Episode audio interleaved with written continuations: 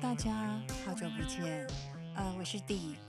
因为整个疫情的关系呢，所以我们有停止了大约两周的时间没有就是更新。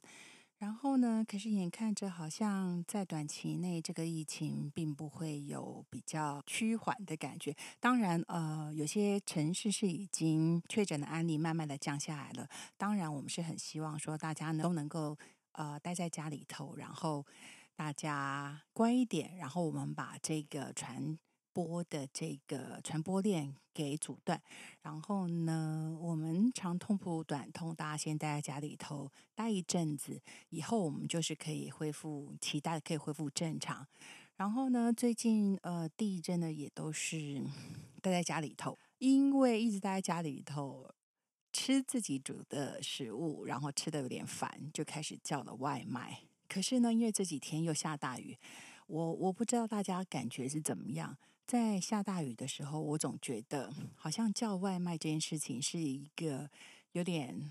不好意思的事情，因为其实我觉得外送员也很辛苦，尤其在大雨滂沱的这个路程上，我并不希望说他们这样来回奔波的过程里面，假如有受伤或者是有造成什么意外的话。所以，嗯，我觉得这样子的责任我们也很想要负担。因此呢，在这几天下大雨的期间，我也是就都没有叫外送这样子。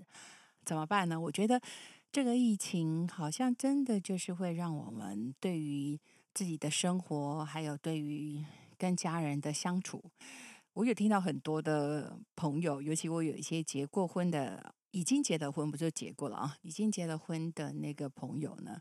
但尤其是妈妈们，他们开始就是在脸书还有各个社交平台上面呢，就是开始就是已经 被小孩子呃在家里头那些精力很旺盛的小朋友，尤其是国小年龄的小朋友，已经烦的不得了。他们都说每天都是要把自己的左手压着自己的右手。呃，不要去打小孩，就克制的不要打小孩。在这个时候呢，我觉得就会比较对庆幸自己还是处于一个自由自在的单身的这样子的一个身份。可是呢，比如说像父母亲，我不知道呃，你们就是其他人跟父母亲的沟通怎么样？我比较幸运的是，我的爸爸跟妈妈他们刚好就是那种很自律的老人家，所以其实呢，呃，他们对于这个整个疫情的扩散，还有所有的讯息的 update，他们其实是算是更新的蛮快的。他们也很能够就是都待在家里头，然后出门呢一样就是很愿意戴口罩，然后降低出门这样子的呃一个频率。比如说呢，呃，我知道很多的老人家，比如说他们去传统市场，或者是像我的父亲，他就是比较走传统市场那一派。那我母亲呢，是传统市场跟呃生鲜超市，这个她都可以。以往我母亲也会去生鲜超市，然后逛一逛、绕一绕。可是，在疫情开始，然后政府希望我们都待在家的这段时间开始，我母亲也就真的就是很少。几乎就是没有再出门去那个大卖场，然后去增加或者是铺路自己在呃被传染的这个公开的空间里头。所以我要说的是，其实呃，假如自己的父母亲是可以沟通的话，我觉得好好的跟他们沟通，然后改变一下这个。呃，购物的整个流程，或是整个购物的习惯，或许他们假如不会使用网购的话，假如你也没有在他们身边，是不是你也能够就是帮他们网购所谓的食物箱啊，或者是蔬果箱啊，或者是说生鲜箱？其实现在网络上有很多这样子的呃食物包。或是食物箱其实是可以帮你送到家的，尤其我有一些在做那个进口冷冻相关设备的朋友，他们都说，因为疫情的关系呢，所以呃餐厅没有办法营业嘛，所以大家都只能够外带。那外带的生意并不是说在这一段期间。还没有，大家还没有养成这个习惯的时候，其实呢，所有的餐厅呢，其实是停止就是进货。那所以呢，在上游的这些就是呃进口海鲜，或是有这些呃做固定要送这些肉食的。部分的这些上游厂商呢，其实他们都是哀鸿遍野，因为餐厅不交货了。可是像他们每一年预估的量，其实都已经进来，然后都已经进在自己的冷冻库。所以呢，相对的来说，或许站在消费者的立场而言，我们或许会有机会，就是能够买到比平常还要便宜一点点的，呃，不论是海鲜呢，或者是在肉的部分，就是在生肉的部分。那甚至呢，我觉得我们可能也要，只要你真的自己懒得煮的话，其实我们也可以鼓励，就是鼓励大家多多跟你喜欢的，或是你想要尝试的一些以前你还来不及去的一些餐厅，或许我们跟他叫一点外卖，然后请外送送到我们的家里头，或是假如说真的你必须在外面工作的时候不得不外食的时候，或许给这些餐厅一个机会。那嗯，我想在这个疫情的这段时间，这种互相往来，然后互相能够消费，或者是能够维持我们这个社会运转的一个小小的大家可以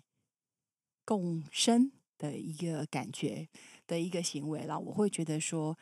其实嗯。这个疫情其实是让我们真的就是停下来，然后让我们一直很繁忙的生活状态一直停下来，然后大家一起就是可能让这个社会休息一下，让这个世界也休息一下，然后让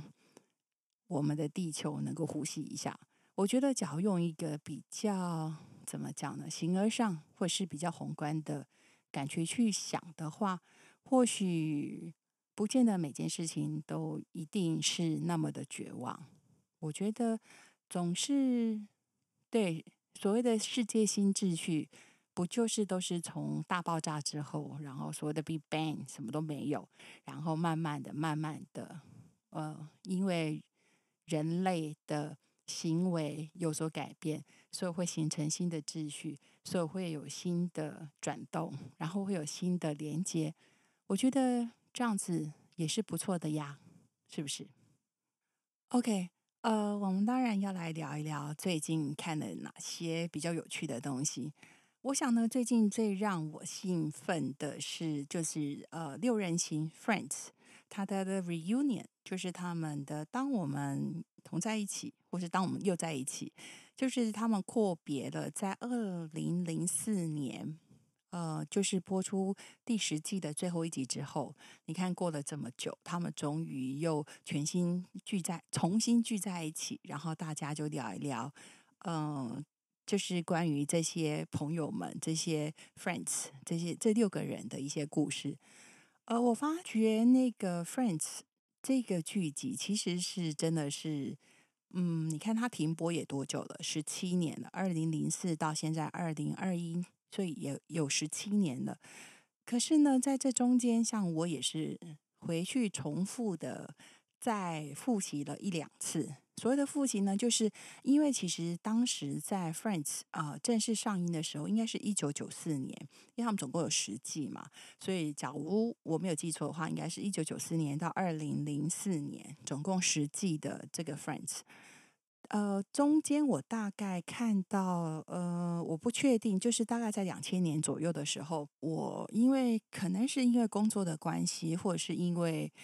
呃学业的关系，所以实际上那段时间我没有办法，就是每一周都能够呃坐在电视前面等这个剧集，所以呢，我后来呢，其实是在呃开始 Netflix 呃重新。就是呃，有公告说他会把实际的剧情重新上映之后呢，其实我是呃在 Netflix 上面才去把那些我可能有曾经错过的或是跳过没有看到的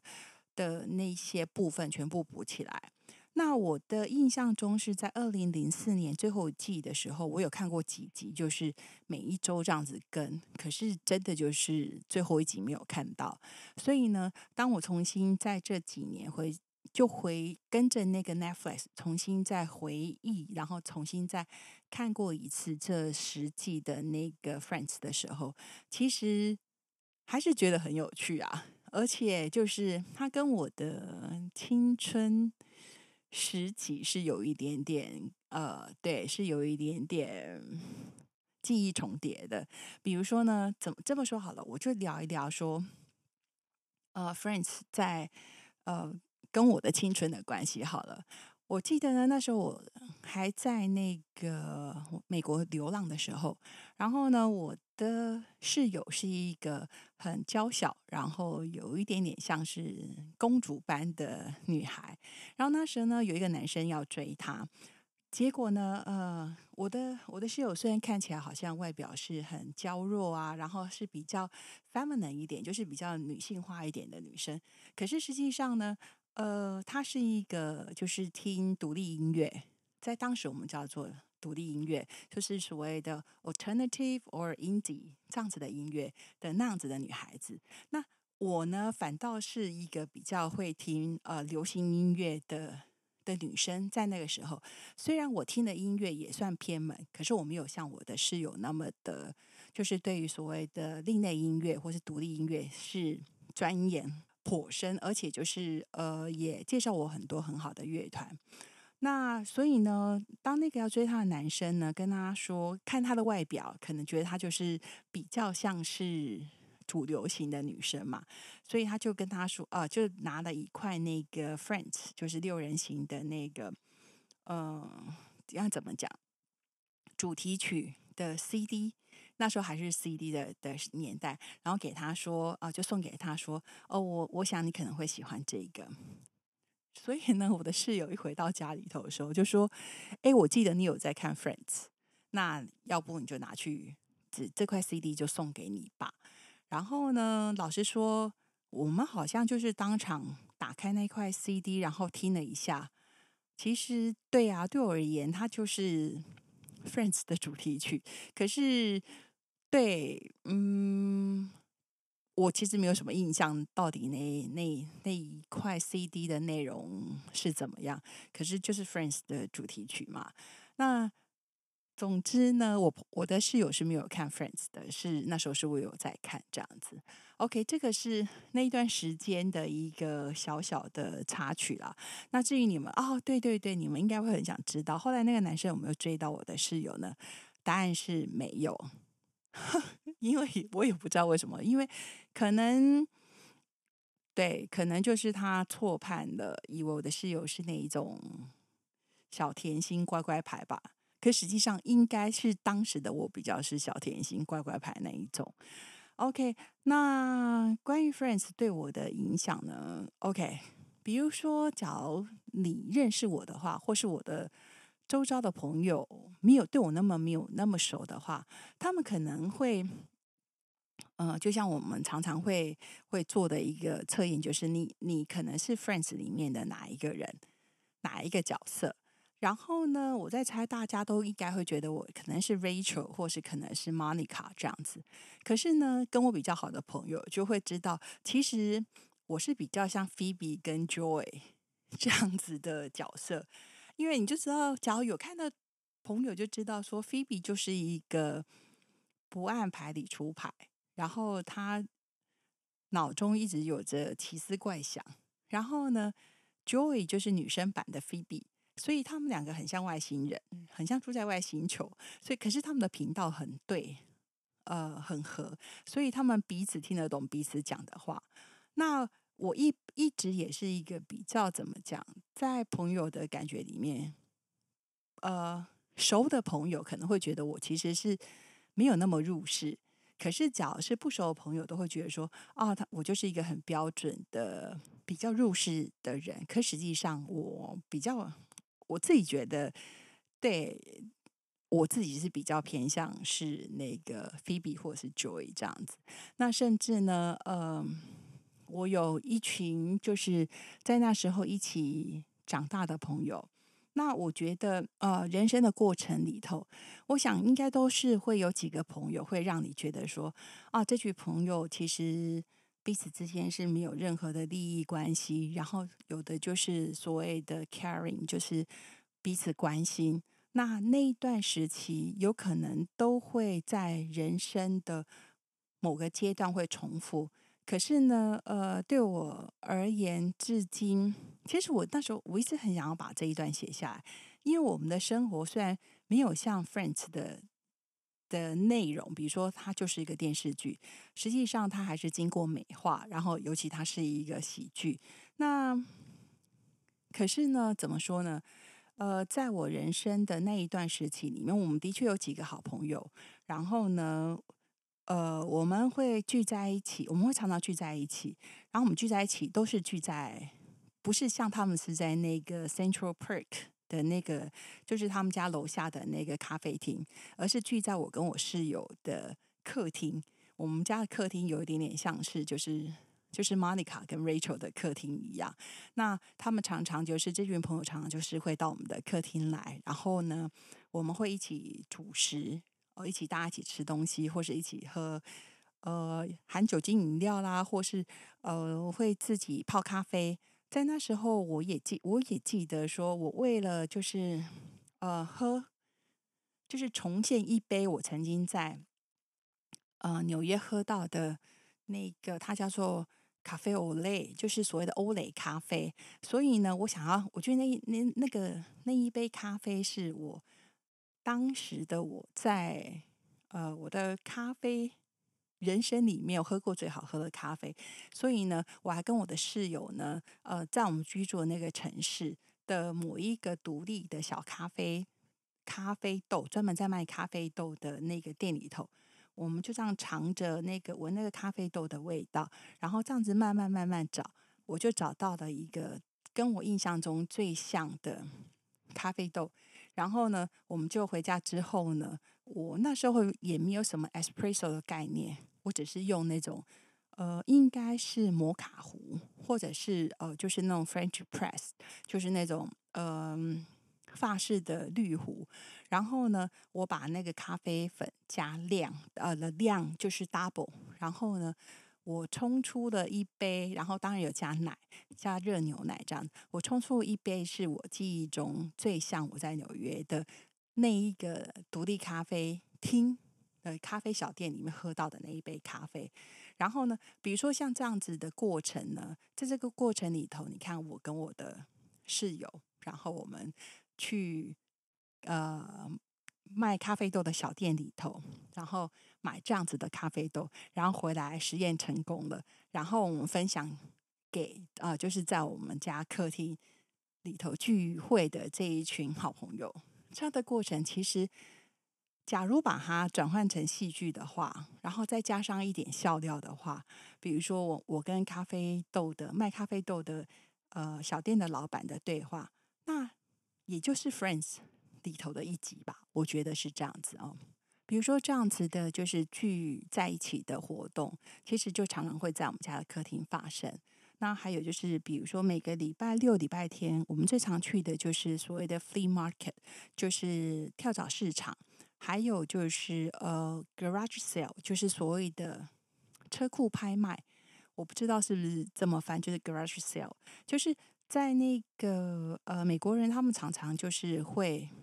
呃。有一些在礼拜六、礼拜天的时候，他会把他家的车库打开，然后可能会把那个他们用不到的东西，或者是爷爷奶奶，甚至就是爸爸妈妈珍藏已久的东西拿出来，然后就是摆满了他家的呃 driveway，就是他家的车道上头，或是他家的呃前面的院子的那个草皮上面，所以这个也有时候会叫做 yell sale，Yard sale，哦哦，sorry，对，这个也会叫做 yard sale。那所以呢，呃，这些东西在我们当年就是 Internet，就是所谓的网络才开始普及的时候，哇，天哪，这样子会泄露我的年龄。OK，就是那时候就是比较没有像这样子，我们随时可以 Google 上网说，哦，呃，智慧型手机可能也刚开始吧。对的时候，所以其实没有这么的，就是你能够 access 呃，你能够到那个连上网络，可以随时联网的时候，所以呢，我们还是保有的一种，就是我们必须呃拿着，就是我们当地的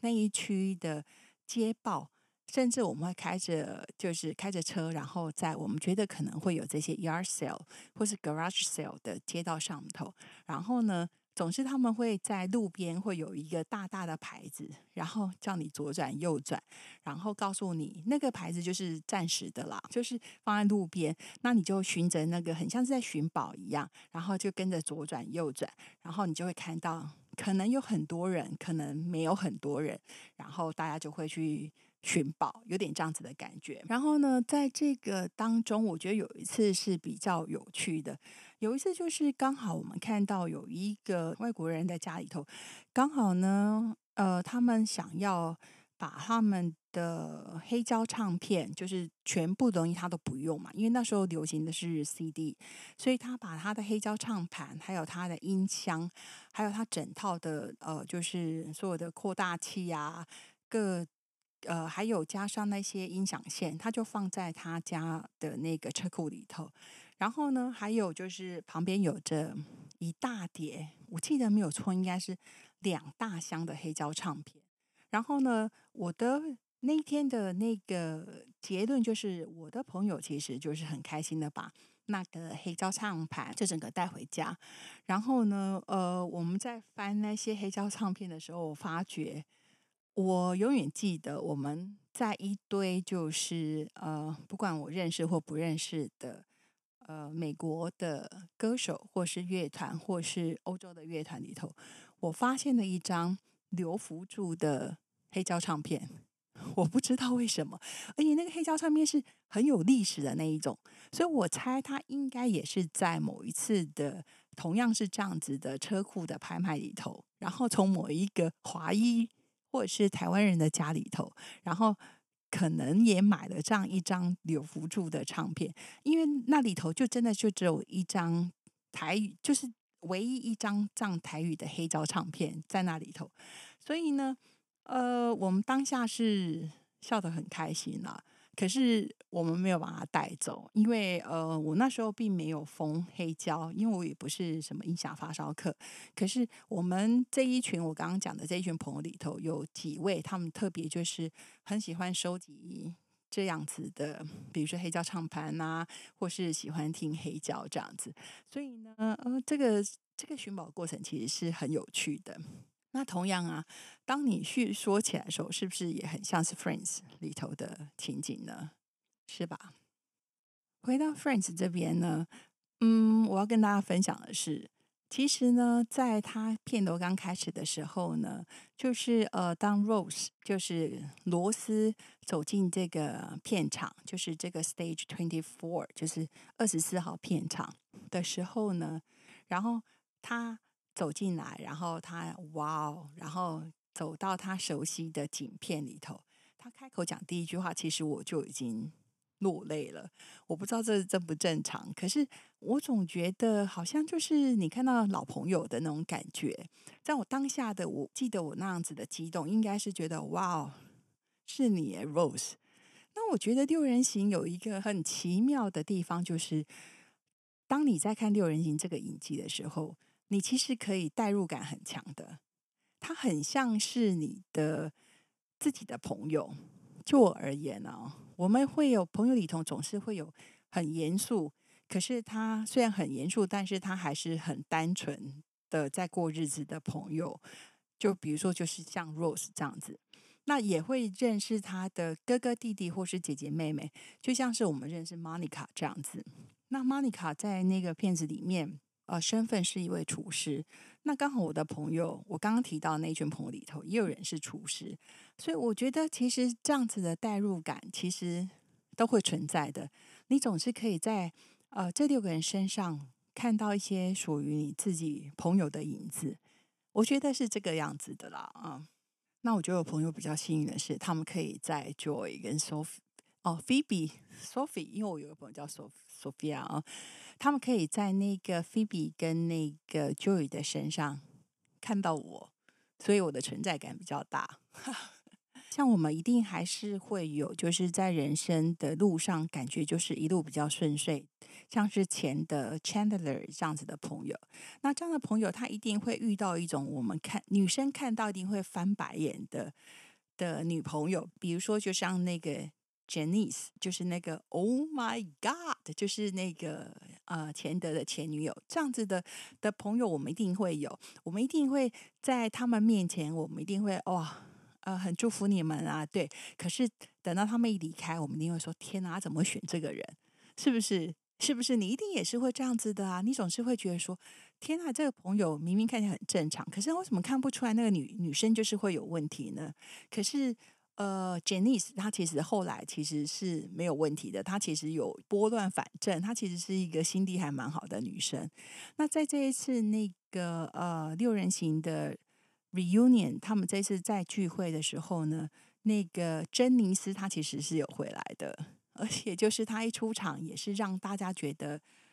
很开心呐，觉得就是她也是很标准的带着她的那个 Oh my God，就这样子入场。那我觉得，对这一次的那个 reunion，就是真的就是好像大家是在开同学会一样。那其中呢，我觉得啦，我觉得假如不论你有没有看过六人行，我都觉得你应该看一下这个 reunion。可有可能你看了这一集之后，你会想要回去追六人行。那或者是你就算没有看这一集呢，你可能也可以从他们的那个回忆里头，然后。去看一看，说是不是可以找到属于你的人生故事？那呢？我记得那时候我分享就是这个 reunion，它即将要重新上映的时候，然后我分享给我一个朋友，那我朋友给我的反馈说：“天啊，他们怎么都老成这个样子了？”我说：“哎，天，你要想想看，他们在现实的生活里头，可能都已经是要六十岁了哦，因为他们应该年纪都。”对我没有真的去查了，可是就像是那个 Jennifer Aniston，就是珍妮佛安妮斯顿，他们其实也都是五十几岁了哦。然后 Phoebe 我记得还大一点，然后演 Rose 的那个 David Shimer 应该也蛮大的了，我记得。所以你不能对，虽然我们可以在 Netflix 上面就是直接按下去打开，看到他们当时出演的时候，可能就是二十几岁、三十几岁的那样子的青春。就是刚好从他们的年轻要步入中年的那一段时间，可实际上他们现在应该都是走在人生的下一个阶段了，已经不是二十几年前，就是在一九九一九九四年的时候的他们了。然后他们最后是演出已经是二零零四年，嗯，which is 就是十七年以前了。所以说，而且就是 OK，我我可以讲一点我的感觉了啊，就是。当我看到那个 Chandler 就是钱德在里头，嗯，就是其实，假如你够仔细，你去看这 reunion 的时候，你会知道说，其实导演呐，不是导播或是导演，这个这个 reunion 的导演，他其实很避免把那个镜头长时间的，就是 focus 在钱德的身上，因为钱德应该是我没有记错的话，他是中风。所以呢，他讲话，他几乎他每一次的发言都是只有讲那一句完整的句子。那他其实就他们其实没有，就是在让他多讲一些。然后甚至周遭的那个坐在他旁边的，嗯，Phoebe，还有那个。的 Monica，她其实都是会赶快把她的话再接过去说，我觉得这是很令人感动的。我觉得就是呃，今天钱德可以恢复到这样子的状况。OK，回到就是呃片头的时候，其实他们是嗯，就是在他们的这个片场嘛，然后每一个人就慢慢的走进来，然后呢，就是有一些时间的排序上面不是一起进来的，每个人慢慢走进来。钱德走进来的那一刹那，我也是流泪啊，因为你就知道说他的步履有一点蹒跚，你知道说他就是可能有点不太对。然后比如说为什么没有一直就是呃镜头 focus 在他脸上呢？因为其实他的表情是没有办法做太多表情的。那他也的确是，呃，这六个人里头的现况是比较就是有病容、有衰老一点点。可是我觉得他是相对的恢复的也很好了，我觉得是这样子。所以呢，你能说这就是人生呐？就是他们演出来的《Friends》虽然是喜剧，可是他们也就是在演属于他们的人生。那真实的他们当然有他们自己人生要过，比如说可能就是有些人就是生病了这样子。那 Jennifer Aniston 也跟那个布莱德比特分手了。呃，菲比的确也就是生了小孩了。我觉得就是菲比也讲了一段让我很感动的话，尤其是在最后的时候，当那个 James Gordon 就问他说：“哎，大家问你们说，你们还会不会就是有拍续集的可能？”然后菲比就说了，他说呢，他的大意大概是这样子，因为我我看的是那个英文版本的啊，我记得他说的大意就是说。他觉得，就是《Friends》这十季，尤其走到了最后一集，其实已经把每个人的那个人生都做了最好的安排。那假如呢，呃，《Friends》要再重新拍续集的话，那他觉得这势必呢，呃，就戏剧而言，那。势必就是要打破某些人这些美好的人生，可能我们要告诉观众说啊，谁遇到了什么困难，然后谁的人生可能有的什么变化。那他觉得说，呃，既然那个结局已经是让大家都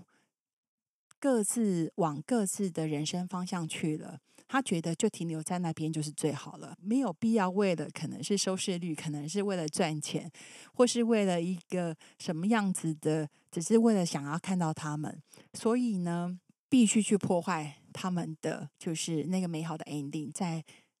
二零零四年的时候留在那个观众的脑海中那个美好的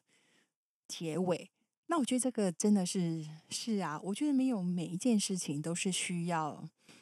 需要拍续集的，比如说，我待会可能会讲到一点点那个《火神的眼泪》。对我觉得《火神的眼泪》第一季就够了吧，不需要再有第二季了。那所以呢，回到 Friends 这边，所以我觉得 Phoebe 讲的这个也很好啊。我觉得我是赞同的。在这 Reunion 里面呢，我想提到，比如说其他那些比较呃戏剧性的东西，我想假如有兴趣的人，其实在这几天的那个。呃，报章杂志上面或是各个网志上面，其实也看到很多了。那我还是就是讲一些我自己比较有感触的地方。比如说，我看在他们啊，看到他们就是在他们二零零四年的时候第十季最后一季的时候，他们其实所有的工作人员还有这六个主要演员都在那个布景的背板上面都有签名。然后呢，他们在这一次 reunion 呢。他们就回去看那些签名的时候，然后很惊，就是大家很惊讶看到自己当年写了什么，然后大部分人都不记得了的那一段，其实让我很感动。诶，比如说那个 Joy，他。一眼就看到自己的签名那一段，我 OK，你们自己可以看一下，就那一段写的什么。我其实当场就跟着大笑。我觉得就是这样子的情谊呀，就是你会知道说啊，这些人好像也是你在荧幕里面的好朋友。然后你看到他们来回顾以前的人生，就好像呃，我们也回到了就是在那个坐在我我们家的客厅里头，然后一直。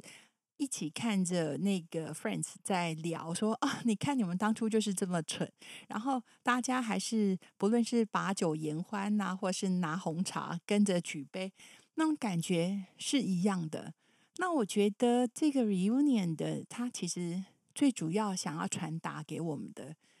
就是这样子吧。我觉得就是这样子的的一一个情怀吧。我觉得，然后呢，还有一个。嗯，我觉得很有趣的是，我看到了，哎，我忘了是谁耶？呃，我忘了哪，可能是某一个那个 night show，就是某一个呃一个一个 night show，就是什么一个一个晚间节目的主持人。然后呢，他问 Joy 说：“哎，你们片头那个片头出来的时候，你们呃鼓掌，你们是鼓掌了几下？”然后 Joy 说是。哒哒哒哒哒哒哒哒哒哒哒，他说五下，可是那个主持人说四下，然后呢，他们就一直一一直一直哼哼了之后呢，然后就坚持是五下。可是那个那个主持人就说：“我明明觉得是四下。”就后来 Joy 还是很 Joy 的，就揍了那个主持人一拳。这个其实是我觉得很好笑的，这是我看到最有趣的一个，就是 promotion，就是在宣传这个 reunion 的一个片段。那最后的最后呢，我还是觉得，不论你有没有看过 Friends，不论你现在几岁，你可能今天只有十二岁，你或者十五岁、十七岁、二十几岁、三十几岁、四十几岁、五十几岁、六十几岁，我觉得你都可以回去，有机会的话。打开 Friends，或者是打开 Friends 的 Reunion，看一下。嗯，我觉得在这一个怎么说呢？在这个疫情让大家都必须要慢下来、慢下来，然后留在家里头的这一个时刻，我觉得这样子的美好的力量是应该可以继续传承下去的吧。OK，今天大概这样子了。呃，希望大家还是能够能够定定期的回来看一下我们，听听我们的 Podcast。然后呢，Stay home, stay safe。拜拜。